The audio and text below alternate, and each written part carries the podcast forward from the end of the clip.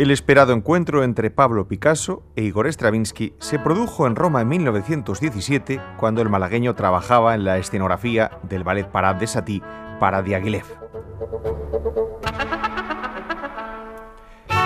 Simpatizaron en el acto y unos días después se les vio en Nápoles bebiendo vino y fantaseando sobre proyectos en común. La noche napolitana acabó llevándoles al Museo Arqueológico Nacional, en cuya pared se pusieron a orinar mientras cantaban Picasso la tarara y Stravinsky la alondra de Glinka. En España, hacer esto juntos, dijo Picasso, es símbolo de gran amistad. Hasta tenemos un refrán sobre ello. Pues en Rusia, alegó Stravinsky, hay que ser muy hombre para hacerlo, sobre todo a 30 bajo cero.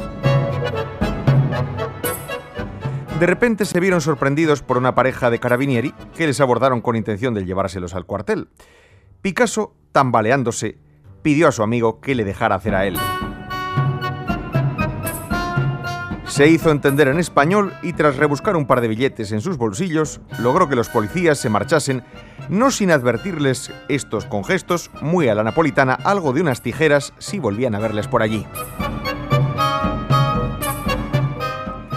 Los dos amigos rieron a mandíbula batiente y volvieron al hotel. Días después, Stravinsky regresaba a su hogar en Suiza.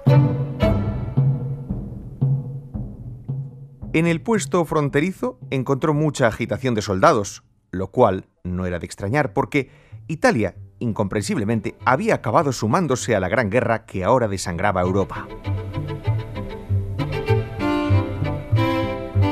Los aduaneros registraron cuidadosamente su equipaje y abrieron mucho los ojos al descubrir en su pasaporte que era ruso. Le ordenaron entonces esperar en una salita aparte. Eso no le extrañó. La revolución estaba causando mucha desconfianza en esos días hacia los rusos. Lo peor es que si la cosa se demoraba mucho, perdería el tren. En todo caso, esperaba que no lo retuvieran más de media hora a las dos horas, exigió ver al carabinier responsable. Al final no se presentó uno, sino tres, todos ellos con semblante muy serio. El que estaba al mando hablaba francés. ¿Cuándo me dejarán ir? preguntó impaciente. Usted no se va a ir, exclamó ásperamente el carabinier. Sabemos lo que ha hecho. ¿Y qué he hecho yo? No soy un revolucionario aunque musicalmente sí lo sea, se dijo para sus adentros. Lo sabe perfectamente. Le diré una palabra para que vea que no estamos jugando. Picasso. Picasso. Madre mía. Se habían enterado de lo de la pared del museo y el soborno, pero eso había sido en Nápoles. Tuvo que admitir que lo reconocía. Sé que ha sido algo sucio, dijo él, pero una cuestión de necesidad. ¿Sucio? se indignó el carabinier. Asqueroso y despreciable. He de verle ante un pelotón de fusilamiento. ¿Fusilamiento? Después de todo, iban a ser peor que los suizos.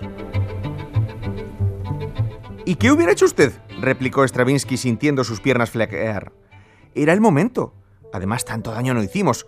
Los perros lo hacen constantemente en todas partes y nadie les dice nada.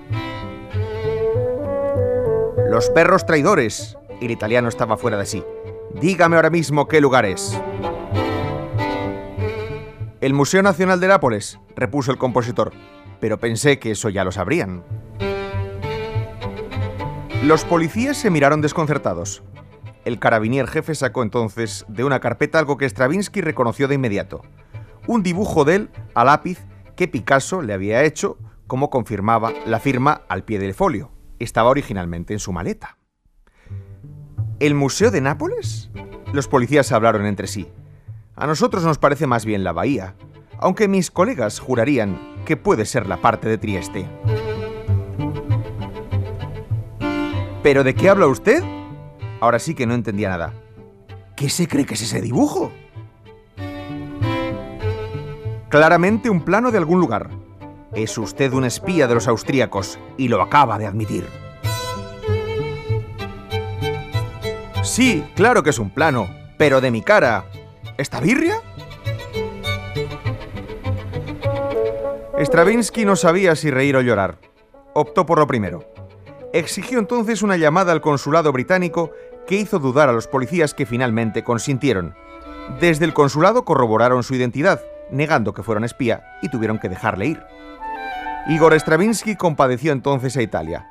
Menuda les espera si tienen que ganar su guerra en manos de gente así. Sin embargo, antes de tomar ya el tren que le dejaría en Suiza, tuvo que volver a hacer una llamada al consulado, puesto que el jefe de carabineros, como quien no quiere la cosa, intentó quedarse para sí el dibujo de Picasso, que, quién sabe por qué, había acabado por despertar en él una insospechada fascinación.